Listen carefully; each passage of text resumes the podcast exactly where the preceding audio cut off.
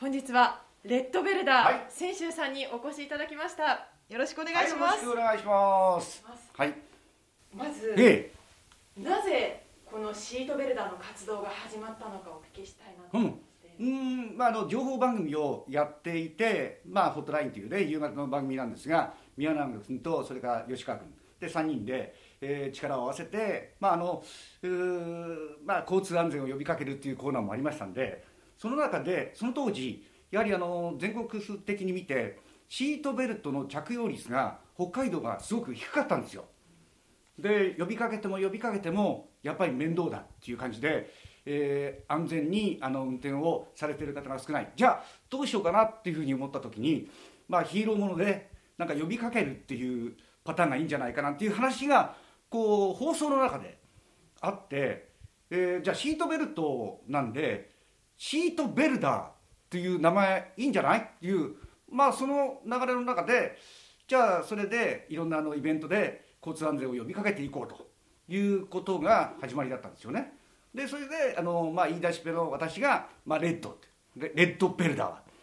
ー。で宮永君が、まあ、ブルーベルダー。吉川君が本当イエローベルダー。でこれはあの信号の赤青黄色っていうか。それもやっぱりね交通安全につながっているんじゃないかと。いうふうに思ったんですよ。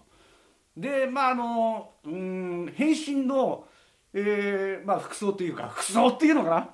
どうしようかなっていうふうに思って今もあの美術さんが、まあ、いらっしゃるんですがちょっとお願いしてなんとなくこうデザイン画をこう用意してそれに合わせて衣装は作ってもらった。であのこのおまあ会議室にもあるんですがヘルメット。これは普通のオートバイで使う オートバイのこのヘルメットなんですよ。であと服装はまあ赤青黄色という感じであとあの、えー下の、あのーまあ、ブーツっていうのが白い長靴なんですがこれがあの、えーまあ、調理用のっていうかあの業務用の,、ね、あのおばちゃんたちがあの給食とか そういった時に履いている、えー白い、えー長靴なんですがこれがね舞台だと映えるのよ。光って、うん、ただあの本当にシートベルトの歌って踊ってっていうシーンがあったんでそれで時々あの大きいんであのブーツが、えー脱げてしまうみたいな。もうヒーローじゃねえんじゃねえかっていう感じがあっていろんなイベントであのそういった交通安全を呼びかけるシーンがあってそれで寸劇もやったんですよね、うん、あの悪役がいてそれで我々はヒーローがそのもう登場して悪をやっつけると。その悪役もその当時の STB ラジオのスタッフなんですよ。でありものでなんかあのお面をかぶってそれで登場してやっつける。でその時になんかあの本当にね、えーまあ、ムンクの叫びみたいなもう縦長ですごいねなんか怖い、えーお面をかぶって登場したシーンがあってその時に、えーそのステージの前にいた子供たちが泣いちゃって。これはいかんこれはいかんぞって言うんで本当にはちゃめちゃになったっていう記憶もありますし、えーでもなんかあの喜んでくれたところがやっぱりあの本当に、うん、その時のうんシートベルターの活動っていうのはちょっとまあ忘れることができないかなと思いますね。はい。子供たちが泣いてしまってもシートベルダーの活躍で笑顔に。そうなんだよ我々あのアクションシーンっていうのがほとんどないみたいな感じなんで まあないというかできないんでもう3人が登場してもう勝手にあの悪役っていうかえーそういった皆さんがもうもうバタバタと倒れていくみたいな、うん、それで最後はその終わって、えーシートベルターの歌と踊りこれで締めるというセットでやってましたね。うん。えこの衣装も泉州さんがデザインされていたんですいやその時にはねあの本当に、えーデザイナーの方っていうかちゃんとこうやってくれてそれで踊りの振り付けもあのプロの振付師にやってもらってで会社のすぐうーん、まあ、近くにあったスタジオで先生を交えて、まあ、交えて先生に教わっていろいろこう、うん、やったんですよ、まあ、完成度は高いんですけど、うんまあ、あのダンスは下手ですね。はい。歌も歌ってらっしゃいましたよね。それがねあの本当に口パクなんですよ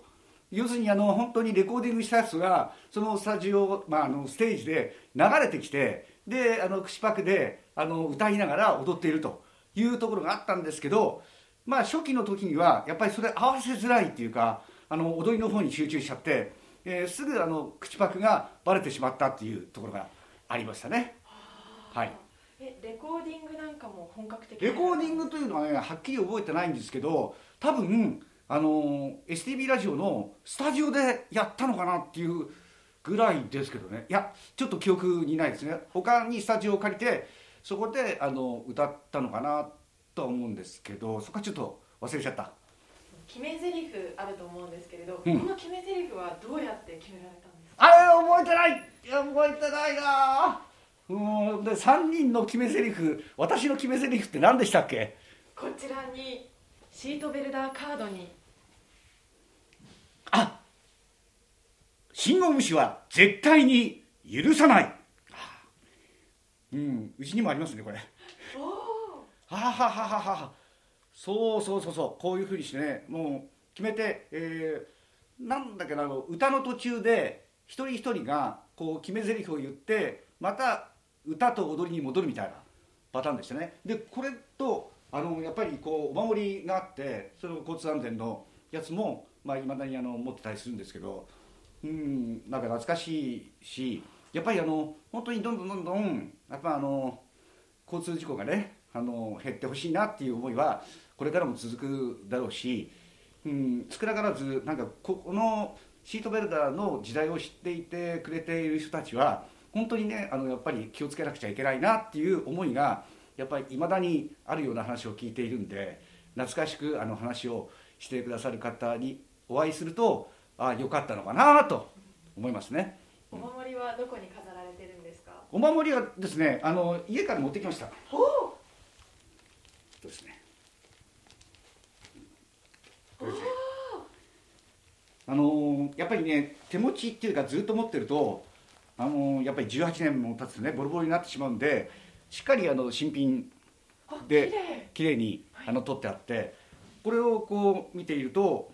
うんまあ、何人かの方にねお渡ししてでこれを聞いてる方は「俺持ってるよ」とかね「うんやっぱ大事にしてますよ」とかあのシートベルトのカードも3枚ねちゃんと持ってますよとか。であの本当にそのショーが終わってであの一列に並んでいる、えー、まあ、お子さんが最初中心なんですよね、うん、お子さん中心で手渡ししてそれでいて、ね、あの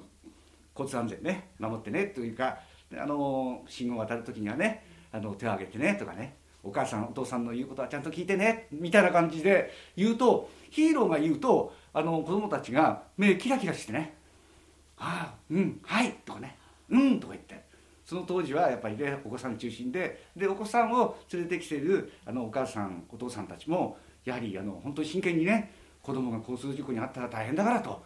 そのためにはやっぱりドライバーさんがねしっかりルールを守ってもらわないといけないなっていう思いがやっぱり強いんですよ。そういう方がもう地域地域でいろんな場所に行って、えトラックがあのステージになっていたりしたんであの北区東区とか西区とか南区とかまあ行ってはそういったことを繰り返していたっていう、うん、本当に良かったなと思います。お守りの効果があって今でもゴールド免許ですか？本当そうなんですよ。あの中央区の中央署でえー、毎回更新してるんですけど5年ごとに。忘れやすいんですよね5年ごとっていうのは そうなんですけどたまにあの、ね、やっぱりちゃんと見返してあと何年だななんていう感じで思っていて。であのすぐ30分で講習が終わってって言って、えー、ゴールドカードで、はい、やっぱりこれからも活動を見たいなと思うんですけれど、うん、もし復活してほしいという声が上がったらやっていただけますか？あのねうんなんかこう新しい形のシートベルダーで、えー、また新しいあの人たちが手を組んで